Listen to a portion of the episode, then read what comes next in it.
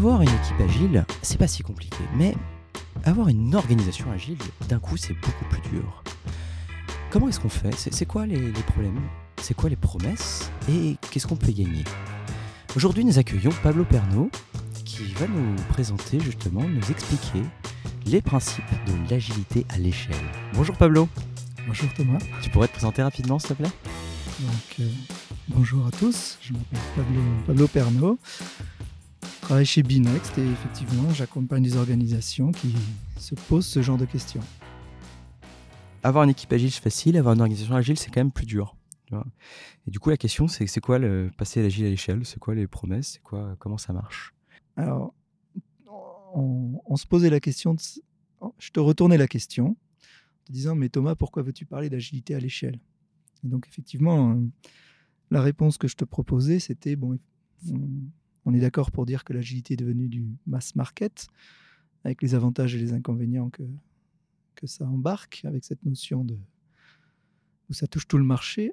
Mais donc forcément, si euh, l'agilité est mass market, il y a des gens qui se disent, au-delà de l'équipe, euh, comment est-ce que ça impacte mon organisation? Et il y a des questions qui, qui émergent, d'où euh, l'agilité à l'échelle qui est dans la tête de tout le monde actuellement. par, par mass market, tu veux bien dire que c'est une commodity, c'est-à-dire que le- aujourd'hui, on en trouve partout, c'est ça? Ah, aujourd'hui, on le trouve partout. Qui n'est pas agile aujourd'hui? C'est c'est rigolo, non? Est-ce que on est vraiment agile ou est-ce qu'on dit qu'on est agile? Ah non. enfin, en disant que j'ai un regard plutôt critique là-dessus, on va dire qu'on est agile après.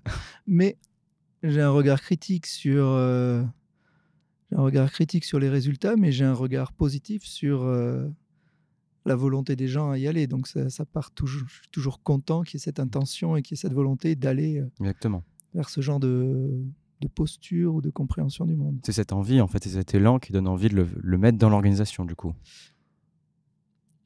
Hmm, Non, je distingue, euh, je distingue l'envie des gens à aller euh, vers l'agilité. Donc, je, je disais juste, euh, avec le mass market, on pourrait dire qu'il y a le côté critiquable de, du fait que ce soit généralisé parce qu'en fait, ça devient, euh, ça devient juste une image, ça devient juste quelque chose de superficiel euh, pour répondre à la mode. C'est une chose. Et la deuxième chose, c'est oui, mais derrière, c'est quand même les gens se posent des questions ou ont des envies d'essayer. Et ça, c'est positif. Côté négatif, on tombe dans la mode, dans l'effet dans l'effet d'annonce. Côté positif, il y a quand même euh, une envie, une curiosité qui sont positives. Mais du coup, comme on arrive à, traiter euh, de façon beaucoup plus globale cette question agile, on arrive à des problématiques de d'organisation agile, donc ce que les gens ont traduisent actuellement et qui est très à la mode par agilité à l'échelle. Mais, mais pourquoi on ferait ça? C'est quoi l'intérêt? Qu'est-ce qu'on y gagne, moi, en tant qu'entreprise? Alors je sais pas, je, je sais pas si c'est pour y gagner quelque chose, mais les questions qui se posent, euh, il y, a- il y a des questions qui doivent être résolues au niveau de l'organisation et qui ne sont plus résolues uniquement au niveau de l'équipe. C'est ça qu'on va mettre sous agilité à l'échelle. On va se poser des, on va se poser des questions de, euh, d'accord, très bien, on a nos équipes qui fonctionnent en agile, mais comment fonctionne la glue entre toutes ces équipes? C'est, vraiment pour moi de- des aspects organisationnels. Et puis il y a des aspects opérationnels où on va vouloir sortir des produits ou fabriquer des choses qui ne peuvent pas se limiter à une équipe. Donc ça, ça va être de l'agilité à l'échelle euh, opérationnelle, entre guillemets. Tu- pourrais me donner un exemple de ce qui ne peut pas se limiter à une seule équipe? Bon, ben, dès, qu'un, dès qu'un produit euh, atteint une, une certaine masse, euh, où ah, il, a, il, a, il a des fois besoin d'avoir plusieurs équipes qui travaillent. euh, Faire des imprimantes, par exemple? Aucune idée. Aucune J'ai idée, jamais travaillé dans ce domaine. Ok, d'accord, Euh, on passe. Non, mais c'est pas grave. Euh, non, mais attends, je vais te donner un, je vais te donner un, je vais te donner un exemple. J'imagine que vous êtes un, j'imagine que vous êtes un, un, gros éditeur de logiciels. Il y a forcément une partie de l'équipe, euh, j'in- j'invente, hein, qui va, qui va vouloir peut-être s'occuper de la partie, euh, la partie euh, client, CRM. Il y a une autre partie qui va vouloir s'occuper de la partie facturation, et ça vaut, ça vaut peut-être, si ça a de la valeur pour vous, il va falloir faire travailler plusieurs équipes en parallèle pour construire cet ensemble. D'accord. Et donc, du coup, on parle d'agilité à échelle dès qu'il s'agit de plusieurs équipes Ou il y a quand même un certain niveau à duquel on. Non, juste deux équipes, c'est pas assez? Hmm, Bonne question. Euh, à partir de quand les gens parlent d'agilité à l'échelle? Alors, on pourrait retomber aussi dans le problème de l'effet d'annonce. Nous, on fait de l'agilité à l'échelle. Donc, euh, à partir de deux équipes, euh, moi, de mon point de vue, hein, tout ce que j'énonce, c'est mon point de vue, hein, ce n'est pas des vérités ou des lois. J'observe qu'il y a 5, 6, 7, 5, 6, 7 équipes. Ça va commencer à poser des problèmes. Donc, euh, moi, je dirais qu'à partir de 5, 6, 7 équipes, là, on commence à se poser des. Et à 5, 6, 7 équipes, c'est le moment où l'auto-organisation pure ne permet plus de travailler? Ah, l'auto-organisation pure, elle permet de travailler tout le temps. Ah. Alors, qu'est-ce qui change Il y a une histoire très rigolote là-dessus. Alors, je ne sais pas si tu veux la garder ou pas, mais je te raconte une, une, une, histoire très rigolote qui vient d'un livre de Harrison Owen. je le cite, hein, j'aime bien citer les sources. Hein, donc, on, donc c'est très, très amusant d'arriver et de demander à un DG euh, Paris combien de millions d'habitants? Bon, On va dire 5 millions. Combien de repas par jour? On va dire 3. On va dire qu'on a deux semaines de repas par avance sur Paris. Donc on va dire 15 euh, millions fois euh, deux semaines. Vous imaginez le nombre de repas? Allez-y, donnez-moi le, donnez-moi le processus d'organisation pour les délivrer personne peut poser le processus d'organisation pour délivrer ce nombre, ne serait-ce que 15 millions de repas par jour, c'est impossible. On est obligé de laisser l'auto-organisation fonctionner. Que ce soit au niveau... Pour avoir les meilleurs résultats, faites ce que vous voulez. Hein. Mais pour avoir les meilleurs résultats, on est obligé de laisser l'organisation. Oui, à mes yeux, ma conviction. on pourrait imaginer un office central de rationnement qui distribuerait des tickets avec des zones de. Là. Oui, ça s'est passé en Russie et euh, ça a mené la famine. Il n'y a pas de souci. Donc, alors, on pourrait avoir des, des resto et des trucs un peu partout et les gens se débrouillent et puis euh, la vie arrive. Quoi. Voilà, donc en tout cas, c'est important de. Ça, ça va être une question importante dans. À mes yeux, importante dans l'approche à l'échelle c'est des critères comme l'auto-organisation ne changent pas que vous soyez au niveau de l'équipe ou au niveau de l'organisation globale. Elle va rester très importante. Alors du coup, qu'est-ce qui fait que 5-6 équipes, ça commence à être un... Je pense que là, c'est plus des problématiques de, euh, c'est plus des problématiques techniques. Pour le coup, ça s'appelle Café Craft. Donc euh, c'est plus le côté craft de, en tout cas dans l'informatique, de, de, de, synchronisation, de, de, c'est fini, comment est-ce qu'on assemble les choses. Dans l'informatique, euh, le, tronc, à partir de quand hein, on va avoir une limite dans, dans, notre, dans notre Git ou dans. D'accord.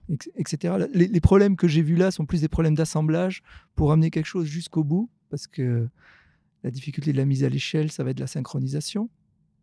Et donc, euh, la synchronisation de quelque chose de fini. Et donc, c'est plus des problématiques d'assemblage et de voir régulièrement assez tôt, de pouvoir travailler ensemble sur la même chose pour garder de la cohérence, pour garder... Euh, des vraies problématiques de production, en fait. Des vraies problématiques de production. Hmm. L'auto-organisation, elle va, elle, va, elle va rester, mais elle peut s'étendre à beaucoup plus. C'est pas un problème. Après, c'est mon expérience. Et puis, les choses, les technologies évoluent. Donc, là, les contextes vont faire que ce chiffre euh, n'est pas vrai dans certains contextes, il est vrai dans d'autres. Bien sûr, bien sûr. Oui, non, mais évidemment. Your mileage may vary, comme disent les Anglais ce que les gens mettent derrière agilité à l'échelle, c'est que maintenant, euh, il y a un mouvement top-down par le management qui dit on veut tous être agile. Donc, ne faites pas du bottom-up avec une équipe qui essaye l'agilité. Tiens, ça inspire tout le monde et par viralité, ça se diffuse dans l'entreprise. C'est une volonté du, du management qui dit on veut passer agile. Et donc, du coup, il y a une sorte de, de volonté de généralisation. Donc, comment est-ce qu'on organise cette euh, généralisation de l'agilité? Mmh. C'est plus, on va dire, agilité à l'échelle euh, vue comme, comme une approche stratégique. D'accord. Et alors pourquoi ils font ça euh, Est-ce que ça leur donne plus de prédictibilité peut-être? Ça, ça, ça, diminue la complexité peut-être le fait de t'organiser? Ça peut être une croyance et pas une, euh, et pas une réalité. Il y a beaucoup, j'ai le sentiment, je peux me tromper, mais mes conversations et mes observations me poussent à dire qu'il y a pas mal de gens qui euh, vont se dire qu'en passant à l'échelle, on retrouve un effet de masse qui fait que la promesse de l'agile, c'est avoir les meilleurs résultats dans ce monde complexe. Si au moment où on passe à un effet d'échelle, on est capable de gommer cette incertitude, on est capable de gommer cette complexité. Non, ce n'est pas le cas. En tout cas, si la raison c'est ça, c'est une mauvaise raison. avoir des problèmes. En, tout cas. Des surprises.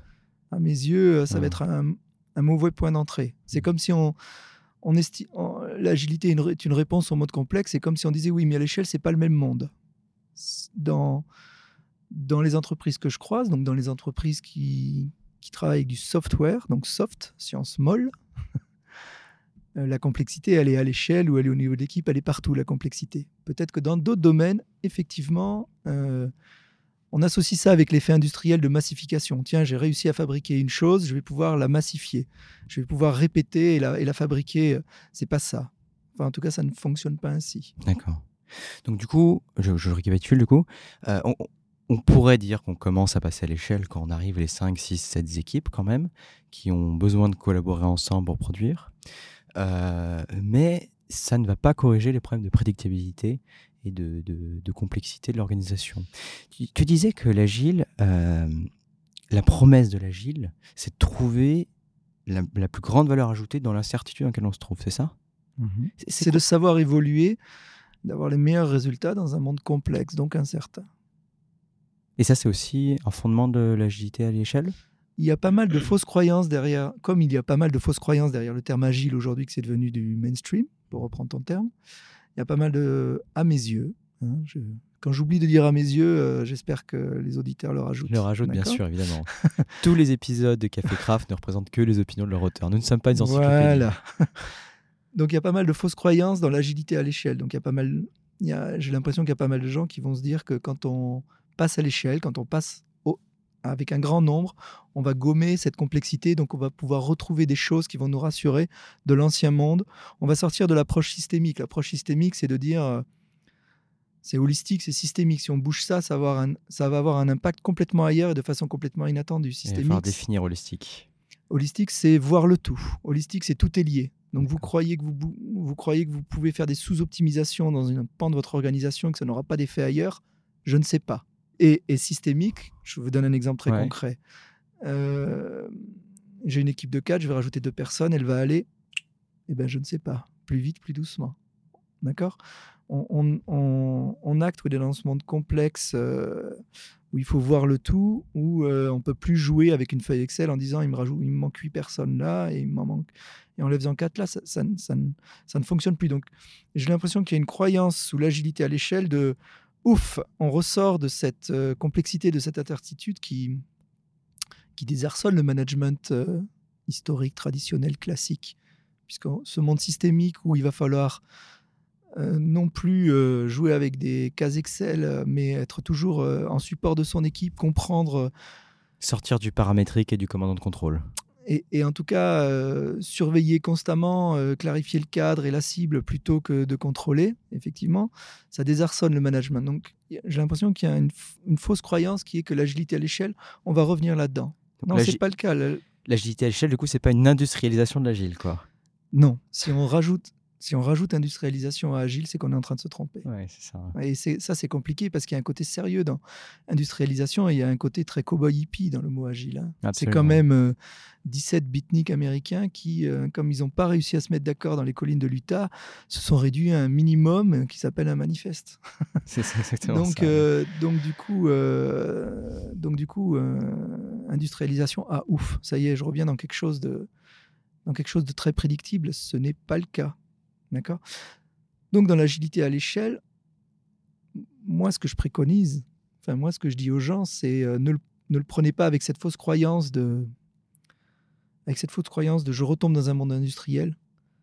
C'est juste mettre à l'échelle ce qui est important en agile. Et qu'est-ce qui est important en agile? C'est évoluer dans ce monde complexe. Et on évolue comment? En ayant un focus valeur. Donc c'est avoir C'est-à-dire un focus valeur? Un focus valeur, ça veut dire que comme on est dans un monde complexe, incertain, la, chose qui nous drive, c'est euh, est-ce- qu'est-ce qu'on veut faire, qu'est-ce qu'on veut créer, et, rapidement mesurer, rapidement avoir un retour sur euh, est-ce qu'on est bien en train de créer la valeur qu'on a envie de créer. Et la valeur, ça va être de l'apprentissage, apprendre des choses, ou ça va être gagner des parts de marché, ou, ou je ne sais quoi. En tout cas, il ne faut pas avoir un regard de rationalisation des coûts, ça serait une grossière erreur.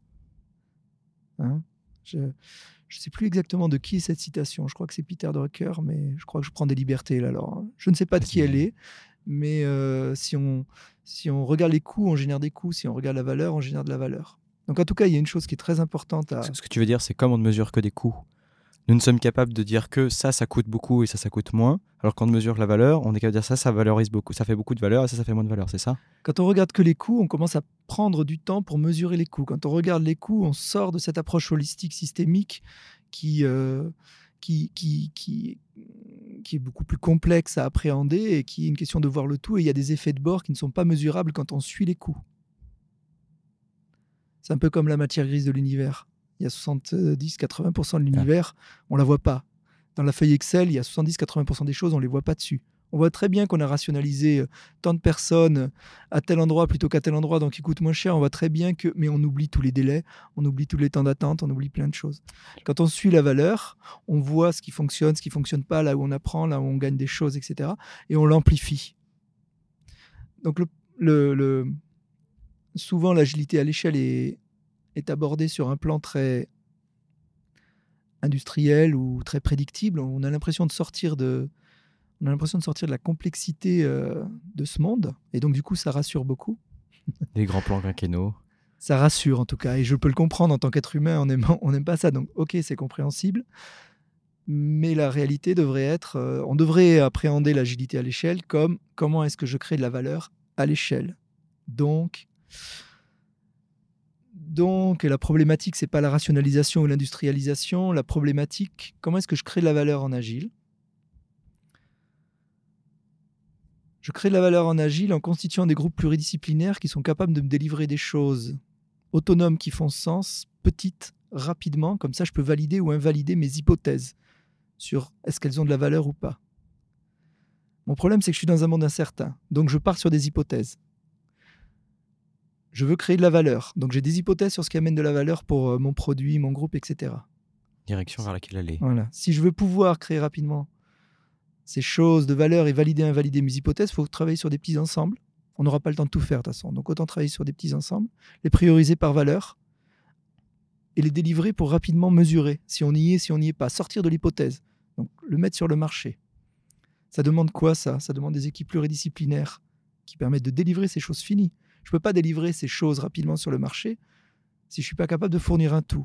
Pour fournir un tout, il faut que j'ai des équipes pluridisciplinaires. Et comme je évolue dans un monde incertain, j'ai besoin d'avoir une capacité d'adaptation, de réponse, d'innovation qui soit la meilleure possible. Ça, c'est l'auto-organisation. Et donc voilà, donc nécessairement de ce que tu me dis, de ta définition d'équipe agile, elle est nécessairement décilotée et autonome. Dans mon monde idéal, alors dans mon métier d'accompagnement d'organisation, dans mon, dans mon monde idéal que l'on croise, donc pas idéal, quand on atteint quelque chose d'un bon niveau, on a des équipes pluridisciplinaires et auto-organisées. Après. Et puis qu'il y a un oracle qui, est capable de mesurer la valeur aussi de ce qu'ils produisent. En tout cas, ils ont un, ils ont, ils ont un besoin d'introspection sur quelle valeur on fait, donc quelle vision, quel mhm. sens, et comment est-ce qu'on le mesure. Donc, et c'est sûrement pas en interne qu'on le mesure. Hein. On doit sortir quelque chose sur le marché souvent pour aller voir vos utilisateurs. Et, et, donc, alors attends. Alors tu euh, disais que du coup, une équipe agile était dans ton définition, tu es forcément autonome et euh... auto-organisée pluridisciplinaire. euh, déciloté et autonome. Oui. Bon, tant pis, euh, ça reviendra. Donc, en tout cas, quand on aborde, du coup, euh, ça serait mieux, à, mes yeux, ce que j'aimerais. Mais c'est dur, parce que du coup, euh, ce management qui est tout, tout content de pouvoir retrouver des réflexes qu'il avait du monde d'avant, à l'agilité à l'échelle, ben, on vient de lui dire ben non, désolé, les problèmes vont juste. Enfin, la, la posture, c'est pas les problèmes, la posture à avoir, à aborder va rester la même, mais à l'échelle. Donc désolé, mais ce que j'aimerais en fait, c'est que les gens se disent bon, comment est-ce que j'aborde cette question de délivrer des choses finies au plus tôt pour valider, invalider mes hypothèses à l'échelle, donc avec des, des ensembles d'équipes plutôt qu'une équipe. Comment est-ce que je gère cette organisation à l'échelle? Quels sont les problèmes? Donc, en, fait, il y a, à mes yeux, il y a trois axes importants. Garder le focus valeur, à l'échelle, garder le focus valeur. Quel assemblage, de quel assemblage j'ai besoin pour délivrer de la valeur au plus tôt, donc de plusieurs équipes? Comprendre que le composant, c'est quand même l'équipe. L'individu seul, il suffit pas, il n'y a pas d'intelligence collective. L'équipe pluridisciplinaire, c'est quand même la meilleure dynamique. Après les assemblages d'équipes, euh, induisent des problèmes de synchronisation. Donc, garder la valeur, comprendre qu'il y a des problèmes de synchronisation et garder l'auto-organisation au niveau de l'équipe. Ce que, ce que j'aimerais, c'est que les gens qui abordent l'agilité à l'échelle se disent euh, en fait, c'est à l'échelle. Je, je, je, garde la même, la même philosophie, la même culture, le même mindset et je le porte à l'échelle. Quel est mon mindset dans ce monde complexe? La réponse agilité, c'est bien évolué dans ce monde complexe, c'est je dois avoir un focus valeur. Donc mon agilité à l'échelle ne devrait pas se bâtir sur comment j'assemble des équipes euh, pour qu'elles soient belles à l'échelle, c'est comment j'assemble des équipes pour avoir un focus valeur Et ce focus valeur, j'ai besoin de le valider au plus tôt. Mon assemblage, il se fait au niveau du composant équipe. Et donc, ma problématique à résoudre, c'est une problématique de synchronisation de ces équipes. La synchronisation au plus tôt, pour délivrer au plus tôt et avoir de la sortir de l'hypothèse au plus tôt ou engendrer des bénéfices au plus tôt. Bénéfices ou des part de marché ou apprentissage. Je veux bien, mais euh, mettons que je m'appelle, euh, je sais pas moi, Samsung, HP, IBM, BNP, ce que tu veux. Est-ce mhm. que nécessairement, il y a des limites maximum à l'agilité à l'échelle? Parce que tu te retrouves dans des, ah, il y a des arbitrages que tu ne peux pas. Il y a, il y a des limites de mais je ne les situe pas au niveau que tu évoques. D'accord. Les, les, limites, elles sont plus liées à, à notre capacité, nous, euh, à pouvoir appréhender des questions, à pouvoir appréhender des systèmes ou des réponses. Mhm. La limite, elle va être, je vais donner des, des chiffres très précis. Si quelqu'un me pose des questions sur, OK, d'accord, mais comment est-ce que tu vois l'organisation à l'échelle? Donc, sous-entendu, avec beaucoup de personnes. Donc, moi, je donne des chiffres euh, assez connus euh, qui peuvent aiguiller les personnes, je dis, ben, il y a un vieux chiffre très connu qui s'appelle le chiffre de Dunbar, euh, qui vient d'un sociologue anthropologue qui observe les villages de la préhistoire et qui dit, voilà, entre 150 et 220, le village, il se scinde parce qu'on n'a pas capacité à avoir une connexion sociale au-delà de ce nombre. Donc, bon, euh, ça peut être un indice. J'ai une grosse structure, euh, ça sert à rien que je fasse des divisions de plus de 150, 220. 150, le nombre maximum de gens à qui je peux avoir des connexions, c'est ça? Ce qui se dit, c'est que physiologiquement, entre 150 et 220, on, on est capable de tenir un village et de connaître tout le monde. Au-delà, on ne sait plus. Donc, si on veut une vraie dynamique de groupe, une intelligence collective, ça ne vaudra pas le coup d'aller au-delà. À quel moment on se sent bien? C'est mon groupe à 50 et à 7. Ça tombe bien parce que 7, c'est à peu près le chiffre euh, idéal pour avoir une vraie dynamique euh, créative au sein d'une équipe. Donc, donc là, je réponds un peu à ta question sous un autre angle. Si on devait avoir des... Euh, comment est-ce qu'on devrait... en dehors même d'agilité à l'échelle ou quoi que ce soit, comment est-ce que je je dois articuler euh, mes dynamiques de personnes au sein d'une entreprise, ben, là, pour le coup, j'arrive avec des, chiffres qui peuvent être trop euh, noir sur blanc sur une feuille. Je dis, ben, tiens, 7, c'est bien pour les équipes, 50 pour les, pour les groupes d'équipes. Tiens, on tombe à 7 fois 7, ça fait 49. 7 équipes, c'est à peu près le chiffre qu'on se disait tout à l'heure, 7 mmh. équipes. C'est un hasard. Et 150, euh, 220 pour une division qui chapeaute tout ça. Après, ce que tu es en train d'évoquer, c'est de la stratégie de groupe, euh, de positionnement marché, et on a euh, des filiales euh, qui des filiales qui sont en concurrence elles-mêmes au sein d'un groupe. bon, nous ne parlons pas à ce niveau-là. Ça ne s'adresse pas. Ça, ça, je pense que c'est de la stratégie. c'est de la stratégie de groupe. C'est encore, ça peut, ça peut être bien comme ça peut être pas bien. je pense que la question là-dessous, c'est plus des questions politique de personnes. Mince, ils sont en train de racheter Boursorama, notre parti va fermer. Qu'est-ce qu'on va devenir? Et j'aimerais qu'il y ait. Et donc, avec une approche agile à l'échelle classique euh, de... Euh, enfin, le fantasme de l'agile à l'échelle qui est euh, voilà comment je m'organise, voilà ça, et ça, j'en ai pas besoin, et finalement, je fais de la réduction de coûts, et finalement, j'industrialise. Oui, il peut y avoir cette crainte. Si on réussit, et c'est plus dur, c'est beaucoup plus long d'avoir un focus valeur et de faire de l'émergence, ou on peut se dire, bah non, si on génère de la valeur, quoi qu'il arrive, on va grossir. Il n'y a pas de problème de taille ou on va trouver des choses intelligentes à faire euh, aux personnes. Ok, donc ça c'était une question du coup. Euh, donc on a à peu près une idée. Euh, il y a quand même des limites maximales à l'agilité à l'échelle. Ça paraît assez évident maintenant qu'on y pense. Il n'y a, pas de limite parce que tu peux assembler autant de divisions que tu veux, autant de groupes que tu veux. Oui, c'est ça. Il n'y a pas de limite. C'est très organique. Hein, c'est très organique. Mais. Tu as, déjà vu, toi, des, des immenses organisations agiles? Je pense qu'il y a un très gros fantasme. Euh, sur les GAFAR Sur les, immenses organisations à l'agile. Je pense qu'il y a très, très. Enfin, les immenses organisations ne peuvent pas avoir le même niveau de maturité partout au même moment. Donc, euh, moi, sont nécessairement ce, le cas. Ce que j'observe, c'est qu'il peut y avoir des pics de d'excellence à certains moments, puis qui redescendent à tel endroit, qui montent à un autre, qui redescendent. Mais à la fois spatial et temporel, du coup. Oui, oui, oui. Je pense que ça bouge un peu comme ça. Par contre, je ne connais pas de, je ne connais pas de choses très très grosses. Je ne sais pas si euh, ça vaut le coup d'avoir quelque chose de très très gros. D'accord. Je ne sais pas si c'est encore d'actualité aujourd'hui d'avoir quelque chose de très très gros dans notre domaine. Il y a peut-être un optimum en taille d'organisation humaine. On va le prendre différemment. Je, je, je, l'attaque toujours par la valeur. Je regarde pas euh, ce qui serait bien d'avoir. Je dis de quoi on a, de quoi on a besoin? Hmm. Quels sont euh, donc là on est dans le craft. Donc, quels sont les, Quelles sont les choses qui viennent euh, de l'IT, du digital, qui sont utiles à nous, que l'on utilise? Et finalement, est-ce que ça demande des gros groupes pour les, pour les gérer, pour les fabriquer, pour les inventer, pour faire de l'innovation? Ouais, je inverse.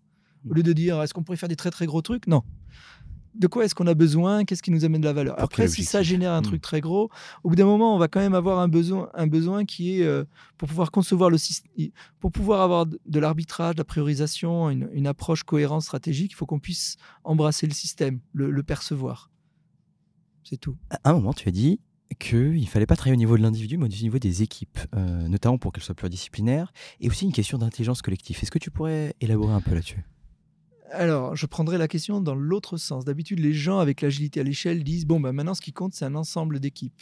Euh, j'aimerais, moi, dans les conversations que j'ai avec ces personnes, leur dire euh, l'élément, le, composant important dans une organisation, c'est l'équipe.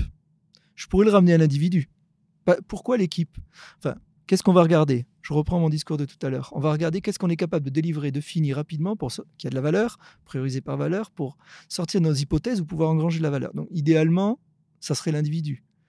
Mais l'individu, on demande de la pluridisciplinarité pour avoir quelque chose de fini. Donc, l'individu, il est vite dépassé. On a besoin d'une pluridisciplinarité. Et puis, on se rend compte que dans l'équipe, il y a une intelligence collective qui est supérieure à l'individu. Donc, le composant le plus petit, c'est pas l'individu, c'est l'équipe. Le plus petit est le meilleur parce qu'on veut sortir rapidement des choses de valeur et sortir de l'hypothèse. Donc les gens, l'approche des gens, c'est tout de suite une sorte de massification des personnes. Non, enfin, à mes yeux, non. J'aimerais qu'on se dise que le composant essentiel, puisqu'on parlait un peu d'organisme, c'est l'équipe. D'accord? Et donc la difficulté, en tout cas le challenge de l'agité à l'échelle, c'est la synchronisation de ces équipes.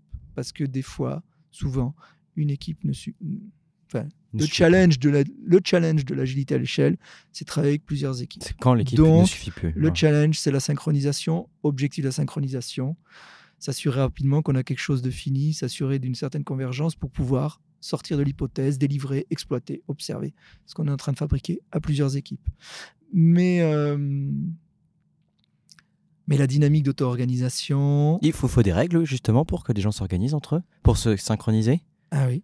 Il faut, il faut, oui, il faut clarifier le, il faut clarifier le cadre, il faut clarifier les règles. C'est quoi clarifier le cadre?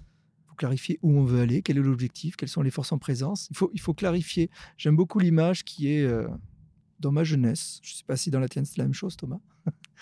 Je pense que oui. On a des jeux où on, où on connecte les points et ça mmh. fait une image à la fin. Ça, c'était à l'ancienne, management à l'ancienne on demande à la personne de connecter les points, puis à la fin, ça fait un. Oui, et on découvre le résultat. On découvre le résultat. Le, moderne, c'est beaucoup plus un bac que l'on dessine. Voilà où on veut aller, et voilà ton bac à sable, et tu joues dedans. Mais du coup, il y a un espace. C'est là où il y a la bonne réponse inattendue. C'est là où il y a l'innovation. C'est là où on, finalement on prend un chemin inattendu. C'est là où il y a l'engagement des personnes. D'accord? Le gros problème avec lequel je souffre avec les outils à agilité à l'échelle qui sont proposés actuellement sur le marché, c'est qu'ils vont dicter le geste. Donc les règles qu'ils souhaitent appliquer, c'est au niveau du geste de la personne. Ça, ça étouffe et ça tue l'auto-organisation. La règle, les règles qui sont nécessaires. dicter le geste, ça veut dire quoi? Ouais, alors je recommence. Donc les règles qui sont nécessaires sont des règles qui doivent qui devraient, à mes yeux, décrire un cadre qui permet à l'équipe de s'auto-organiser. Et souvent, malheureusement, aujourd'hui, les gens donnent plutôt comme règle qu'est-ce que doivent faire les personnes, quels gestes ils doivent produire. Or, on retombe dans le taylorisme, dans le mauvais sens du taylorisme qui est voilà le geste que tu dois faire. Avec par exemple, si je devais être très très précis, le Scrum Master qui a pour seul rôle d'animer le daily stand-up, de faire ceci, de mettre à jour ceci. dont des fonctions sont très claires et définies et limitées, c'est ça? Exactement. D'accord. Alors que on, doit on devrait donner à, à l'équipe un espace où va se produire justement cette capacité d'auto-organisation, d'adaptation, d'innovation, de réponse, euh, de réponse innovante et, la, bonne réponse, parce que c'est celle qui correspond à l'équipe. Donc oui, il doit y avoir des règles qui définissent ce cadre dans lequel l'équipe peut s'épanouir. S'il y a trop de règles, le cadre est trop petit, on retombe dans une équipe qui est étouffée. Qu'est-ce qui se passe si l'équipe s'étouffe? On retombe dans une... Euh, ben, donc du coup, l'équipe n'a aucun sentiment de contrôle, elle se désengage et elle se remet à écouter et elle attend qu'on lui demande le geste. Et on retombe dans quelque chose de fossilisé. Mais moi, je suis une petite boîte, euh, je sais pas moi, grenobloise. Euh, mmh. je sais pas les grands cadors de Google. Euh, mes gens, ils sont pas formés pour ça, ils sauront pas, ils... ça va être la panique, je vais tout casser dans ma boîte si je fais ça. Donc, crainte classique euh, du management, euh, c'est une fausse crainte, mais qui est difficile, hein, c'est un lâcher-prise. Voilà la bascule classique du management traditionnel au management agile, hein, c'est c'est euh, se lâcher prise. C'est un saut dans le vide. Hein. Ouais, mais c'est pas vraiment. Il faut leur expliquer que si régulièrement ils regardent le résultat, on peut laisser les gens faire si très régulièrement ils ont un, regard sur ce qui est fini et, et qu'il euh, y a une vraie transparence sur le boulot qui est fait. Bon, par contre, je vais être un peu, je vais être un peu provocateur, mais euh, même si vous avez que des gens nuls, et ça je n'y crois pas du tout, hein, c'est une hypothèse pour que les gens comprennent bien. Je pense que personne n'est nul, je pense que tout le monde a des cycles et tout le monde a des perspectives, des contextes différents.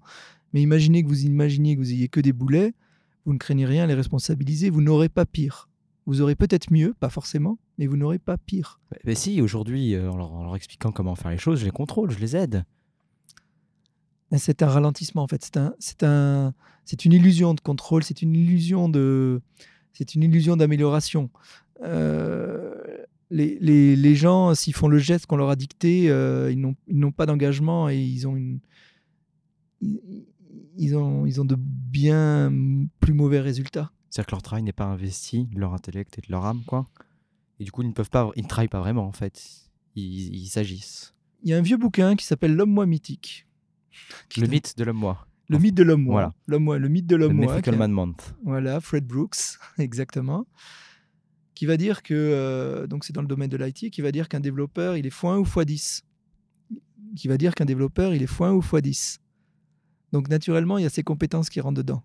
Mais il y a aussi énormément, on se rend compte dans les études, qui a euh, son engagement et qui a euh, est-ce que ça correspond à ses valeurs? Donc finalement, les compétences, c'est qu'un tiers. Et donc si vous voulez des gens à x7, x8, x9, il faut qu'ils puissent être engagés. Ils sont engagés s'ils vont avoir un sentiment de contrôle, et le sentiment de, contrôle de leur outil de travail, s'ils vont avoir ce sentiment d'autonomie, d'appartenance. l'auto-organisation va amener, euh, tout cela.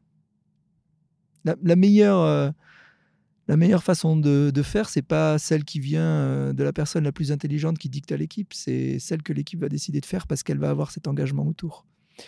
C'est le problème, c'est que ce sont des convictions tant qu'on ne le vit pas. Donc c'est des affrontements de croyances, même on va dire. Des croyances. Et est-ce que c'est quelque chose de spécifique à l'informatique, à la programmation? Non, pas du tout. C'est pas du tout spécifique à l'informatique.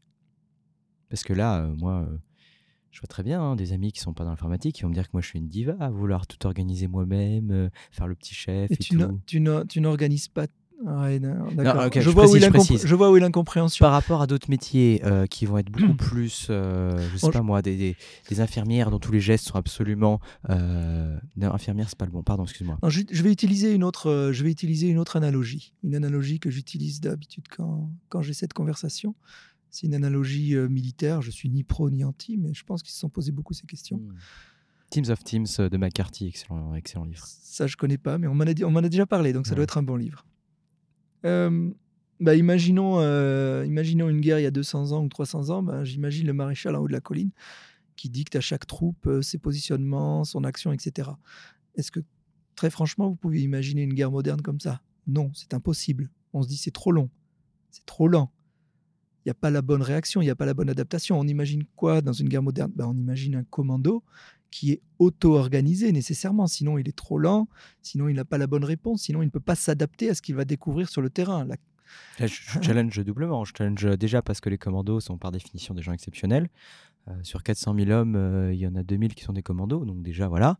Et puis euh, deuxième challenge, justement, les premières équipes organisées, c'était les, les hoplites d'Alexandre le Grand ou de son père Philippe II, puis après les Romains. Et voilà, qu'est-ce qu'ils ont fait? Ben, Ils ont organisé, ils ont dit, bon, et voilà, les formations c'est ça, les ordres c'est ça, et il faut suivre. Et ils ont industrialisé la guerre, alors qu'avant, c'était au contraire le bordel l'auto-organisation complète. Oui, mais là, on est tu es en train de me définir le cadre et pas le geste. Peut-être que chaque groupe va pouvoir répondre différemment en fonction de, du terrain dans lequel il est confronté. L'auto-organisation, c'est pas tout le monde fait n'importe quoi. ce commando que j'essayais d'évoquer, euh, on lui dit de détruire ce pont et pas celui-là et celui-là, et voilà où sont les forces en présence, et ça vous avez le droit de le faire, et ça vous n'avez pas le droit de le faire. Par contre, dedans au moment même, c'est vous qui allez prendre la bonne décision. Donc les hoplites que tu évoques, bon, les hoplites, c'est quand même euh, c'est lesquels? Prenons l'infanterie les... l'infanterie moderne d'aujourd'hui. Quand on leur dit ben, vous allez patrouiller, euh, voilà le plan de la patrouille, et puis vous suivez le chemin. Et donc c'est là-dessus qu'elle tombe sur des attaques. Euh, on parle d'armée, mais imaginons les trucs en Afghanistan ou les trucs un peu. enfin, on voit bien que toute cette guerre moderne, elle est, elle est très. Elle demande une réactivité face à l'incertitude. Elle demande une réactivité, elle demande une adaptation. Et la meilleure réponse va pas être la réponse idéale prévue par ton le bouquin, ton chef hoplite ou ton maréchal ou je ne sais quoi. Ça va être ah oui, mais il se trouve que là, on n'a plus tel type de mission. Ou il se trouve que là, il y a un incendie qui a démarré dans la forêt. Ou il se trouve que là, et les gens vont faire bien mieux les choses sur lesquelles ils se sentent engagés, sur lesquelles ils se disent c'est ça qu'il faut faire, qu'un ordre qu'ils subissent et qu'ils ne comprennent pas, enfin, qu'ils ne s'approprient pas nécessairement. Donc, ok, sur le, donc le commando, c'est peut-être pas le bon exemple parce que tu dis qu'ils sont triés sur le volet. Prenons la résistance ou d'autres choses. donc, on est bien d'accord que ça ne veut pas dire que les gens font ce qu'ils veulent. Ça veut dire qu'il y a un besoin de, de vision, de cible, il y a un besoin d'objectifs clairs, il y a un besoin de règles claires.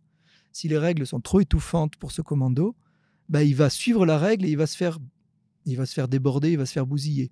Si les règles sont pas trop étouffantes, il va avoir une capacité d'adaptation et de réponse et de délivrer ce qui est attendu. Donc, euh, l'auto-organisation, c'est absolument pas l'absence de règles. Je reprends l'exemple de, des repas à Paris. Mmh D'accord? Le geste plutôt que le cadre. On n'est pas du tout en train de leur dire quel restaurant ouvrir, comment, où, comment délivrer les repas, s'ils font un truc bobo avec des graines ou s'ils font une, une, pizzeria qui délivre en masse. On leur dit juste, si vous voulez ouvrir un restaurant, vous devez respecter ces règles d'hygiène, vous devez respecter ce genre de choses. Par contre, c'est vous qui organisez le restaurant comme vous pensez qu'il doit être bien. Un petit mot sur Safe? Effectivement, j'ai publié un article qui s'appelle Faut-il se méfier de Safe et qui euh, met en garde contre certaines choses. Donc, d'abord, tout ça, ce ne sont que des outils. Donc, des outils, on peut en faire des choses très bien comme des choses pas bien. D'accord? Ce que je reproche malgré tout à Safe, c'est justement de, de, d'avoir une malhonnêteté intellectuelle. Ah, carrément. Qui est de, de, de faire croire de faire croire que justement à l'échelle on va retomber dans, euh, dans une certaine euh, prédictibilité. Donc c'est en fait exactement ce que tu dis depuis le début en fait. Oui, bah, qu'est-ce que les gens connaissent de Safe? Ils connaissent le grand poster. Il y a un grand poster de Safe. Avec tous les rôles? Avec, avec, avec c'est bon, tout est là. Les réponses sont là. D'accord? Non, on a les réponses. Alors, on n'a pas les réponses. On a la, la, posture de réponse à ce monde complexe. La réponse à ce monde complexe, c'est une posture, une façon d'être, une attitude. On sait que les choses vont être émergentes, vont bouger. Donc, on n'a pas les réponses. Le fait que tu dis, c'est que le simple fait qu'on essaye de nous présenter un poster avec la recette de cuisine, on commence à marcher, déjà en soi est un indicateur qu'on devrait se méfier et qu'on essaie de nous arnaquer, c'est ça? Exactement. Et c'est pour ça qu'il y a un énorme. Il y a quand même un gros rejet par la communauté agile, mais par contre, il y a un gros succès par ailleurs. Donc, mmh. donc le, sur Safe, le souci, ça va être euh, effectivement le, le message un peu malhonnête qui fait pour gagner de l'argent. Hein. Faut pas ça. Après, il va y avoir des côtés positifs euh, Safe, a, Safe a, rappelé aux gens euh, un élément de Safe qui s'appelle le PI planning, l'élément de synchronisation. C'est bien parce que finalement, ce qui PI planning qui veut dire pour ceux qui connaissent pas Safe euh, Attends, c'est programme, je sais même plus. Une forme de Scrum of Scrum? Oui, c'est un point de synchro, euh, c'est un point de synchro sur le lancement d'une d'une itération d'un incrément, programme incrément peut-être d'un incrément de trois mois grosso modo. Ok, grosso modo, on a euh, X équipes. Hein, tu peux avoir quatre équipes comme tu peux en avoir 15 et on se fait euh, vraiment pendant deux jours un, point de synchro fort pour être sûr de partir avec une cohérence un peu globale où tout le monde s'est bien entendu. Et donc ça c'est super. Ça c'est bien que les gens le redécouvrent. Bah, ça c'est un besoin de l'agilité à l'échelle de synchronisation. Et il se trouve que Safe a fait euh, son marché un peu dans pas mal de choses agiles. Hein, ils n'ont rien inventé. C'est pas grave, c'est pas du tout un reproche qu'ils n'aient rien inventé. Des fois, il y, a des, y a des assemblages qui sont euh, très intéressants sans avoir rien inventé. Et ça, c'est bien, les gens, les gens retiennent ça. Donc ça, c'était un besoin, c'est intéressant. Par contre, Safe descend justement au niveau du geste ou ou, va préciser des choses. Il y a trop de détails. C'est le détail qui tue Safe. Donc j'aime beaucoup la réponse. J'aime beaucoup avoir entendu Henri Nieberg chez vous d'ailleurs. Hein. Pas qui disait J'adore, j'aime bien parce que c'est une pointe d'humour. Hein. J'adore Safe, j'en applique 30%. Ce qui finalement n'est pas du tout dans le message de Safe. Qui, les gens prennent Safe pour dire ah, c'est bon, c'est clair, j'ai toutes les réponses, donc j'ai 100%. Et donc tout reste comme avant parce qu'il réapparaît des rôles. réapparaît des rôles de middle management qui. Euh, Est-ce que tu dirais que tout changement Big Bang, par opposition à un changement émergent, va finir par revenir un retour en arrière? Non, je dirais que tout changement imposé a de fortes chances de revenir en arrière. C'est pas la question Big Bang ou pas. La question Big Bang ou pas, c'est plus une question euh, culturelle. Donc euh, il y a des choses dans des pays où ça va. J'observe que dans des pays ça va fonctionner. je pense qu'en France c'est compliqué le Big Bang. Le Big Bang est quand même une prise de risque. Enfin en tout cas, le Big Bang, il tient jusqu'à une certaine. Là, pour le coup, je pense qu'il y a un problème d'échelle. Tu vas pas faire un Big Bang à. Enfin, c'est dire de faire un Big Bang à 10 000. Hmm. Un Big Bang à 150, ça doit être jouable, ou, ou à 1500. Ou... Euh, je sais pas. Là, j'ai pas de chiffres, mais voilà, là, là je pense qu'il y a un problème d'échelle. De toute façon, c'est prendre le risque de ne pas pouvoir revenir en arrière, le Big Bang, et de casser plein de choses au passage. Donc, oui. Oui, mais c'est important, ça aussi. Parce que. De casser? Quand... Non, ce qui est important, c'est de montrer qu'on ne veut pas revenir en arrière hmm. aussi, des fois. Enfin je vais me contredire, mais c'est normal, hein, ça fait partie du jeu. Euh, pour pouvoir vraiment changer, il faut pouvoir revenir en arrière, sinon les gens n'essayent pas vraiment. Hmm. Mais au niveau du top management, il faut montrer qu'on a une prise de décision sans retour arrière pour montrer son implication. Il y, a, y a plein de gens qui ont peur dans la transformation, hein, dans, dans ces conduites du changement autour de l'agilité, de dire ouais c'est bon, c'est juste le, c'est juste la mode et c'est le grand patron qui, qui demande ça parce que c'est la mode. Moi, je vais serrer les fesses et je vais attendre deux ans que ça passe. Et puis, parce que là, ils sont en train de nous changer tous les rôles dans l'organigramme et tout. Attends, j'attends. Donc, donc, à un moment, il faut un geste fort, un symbole. Hmm. Et donc, pas de retour arrière, c'est important. Par contre, paradoxalement, s'il n'y a pas de retour arrière, enfin, au niveau de l'équipe, si on leur dit maintenant vous êtes agile, bon, il faut, il faut, déjà, ça n'a pas de sens. C'est pas la cible, être agile. La cible, c'est créer de la valeur. Hmm. Et euh, deuxièmement, euh, pour la conduite du changement, ça va être plus pratique si on veut revenir en arrière. Enfin, on peut se permettre de prendre des vraies décisions, les bonnes pour la cible, si on peut les annuler. Si on ne peut pas revenir en arrière de notre décision, on ne prend pas la décision, la bonne décision pour la question, on prend la décision qui, va nous, pose, qui nous amène le moins de problèmes possible. Donc, pas à garder en tête. Moi, j'ai bien aimé, à un moment, je suis tombé sur la lecture de, de gestion de bidonville euh, à Sao Paulo. Donc là, pour le coup, à l'échelle, c'est important parce que les bidonvilles à Sao Paulo, ils sont, ils sont assez gigantesques. Et, quelles étaient les leçons pour euh, améliorer ces bidonvilles et, retrouver un semblant de civilisation En tout cas, de quelque chose de plus viable pour les personnes? Et, ils ont dit, et, dans leur rapport, il y avait deux phrases qui m'ont euh, beaucoup marqué. Grandir, ce n'est pas massifier. Sous-entendu, grandir, ça va être on va chercher de la valeur et elle va grandir si ça fait du sens qu'elle grandisse. Massifier sous-entend euh, sous-entend un assemblage industriel de scalabilité, enfin. Du poids. Sous-entend du poids, hmm. sous-entend euh, on veut faire du nombre. Non, le nombre n'a pas de sens si ce n'est pas grandir, et grandir n'a de sens que si on se focalise vis-à-vis de l'échelle. C'est pas le poids pour le poids, c'est grandir dans quelle valeur. La deuxième phrase qui dit, c'est c'est grandir mais ce n'est pas répété. Parce qu'il y a une chose importante, c'est quand on dit que finalement on ne fait pas du geste, c'est-à-dire on ne pousse pas les gens à précisément faire ça partout, on leur définit un cadre, et si on revient à notre exemple des commandos ou autres, eh ben peut-être que, ok, tous les commandos vont se ressembler dans leur cadre, mais peut-être qu'aucun ne va agir de la même façon. Et ce qui est problématique pour certaines personnes, mais ce qui sera vrai dans l'agilité à l'échelle, à mes yeux, c'est que le cadre sera peut-être assez le même pour tout le monde, mais chaque équipe va pouvoir continuer à fonctionner différemment. Donc, dans ces bidonvilles, ils ont essayé de réagréger plein de petits ensembles en ville qui respectent le même cadre, mais qui ne répètent pas la même façon de répondre ou de s'organiser dans ce ah, cadre. problème-là. D'accord? Donc, grandir, ce n'est pas se répéter. Grandir, ce n'est pas massifier.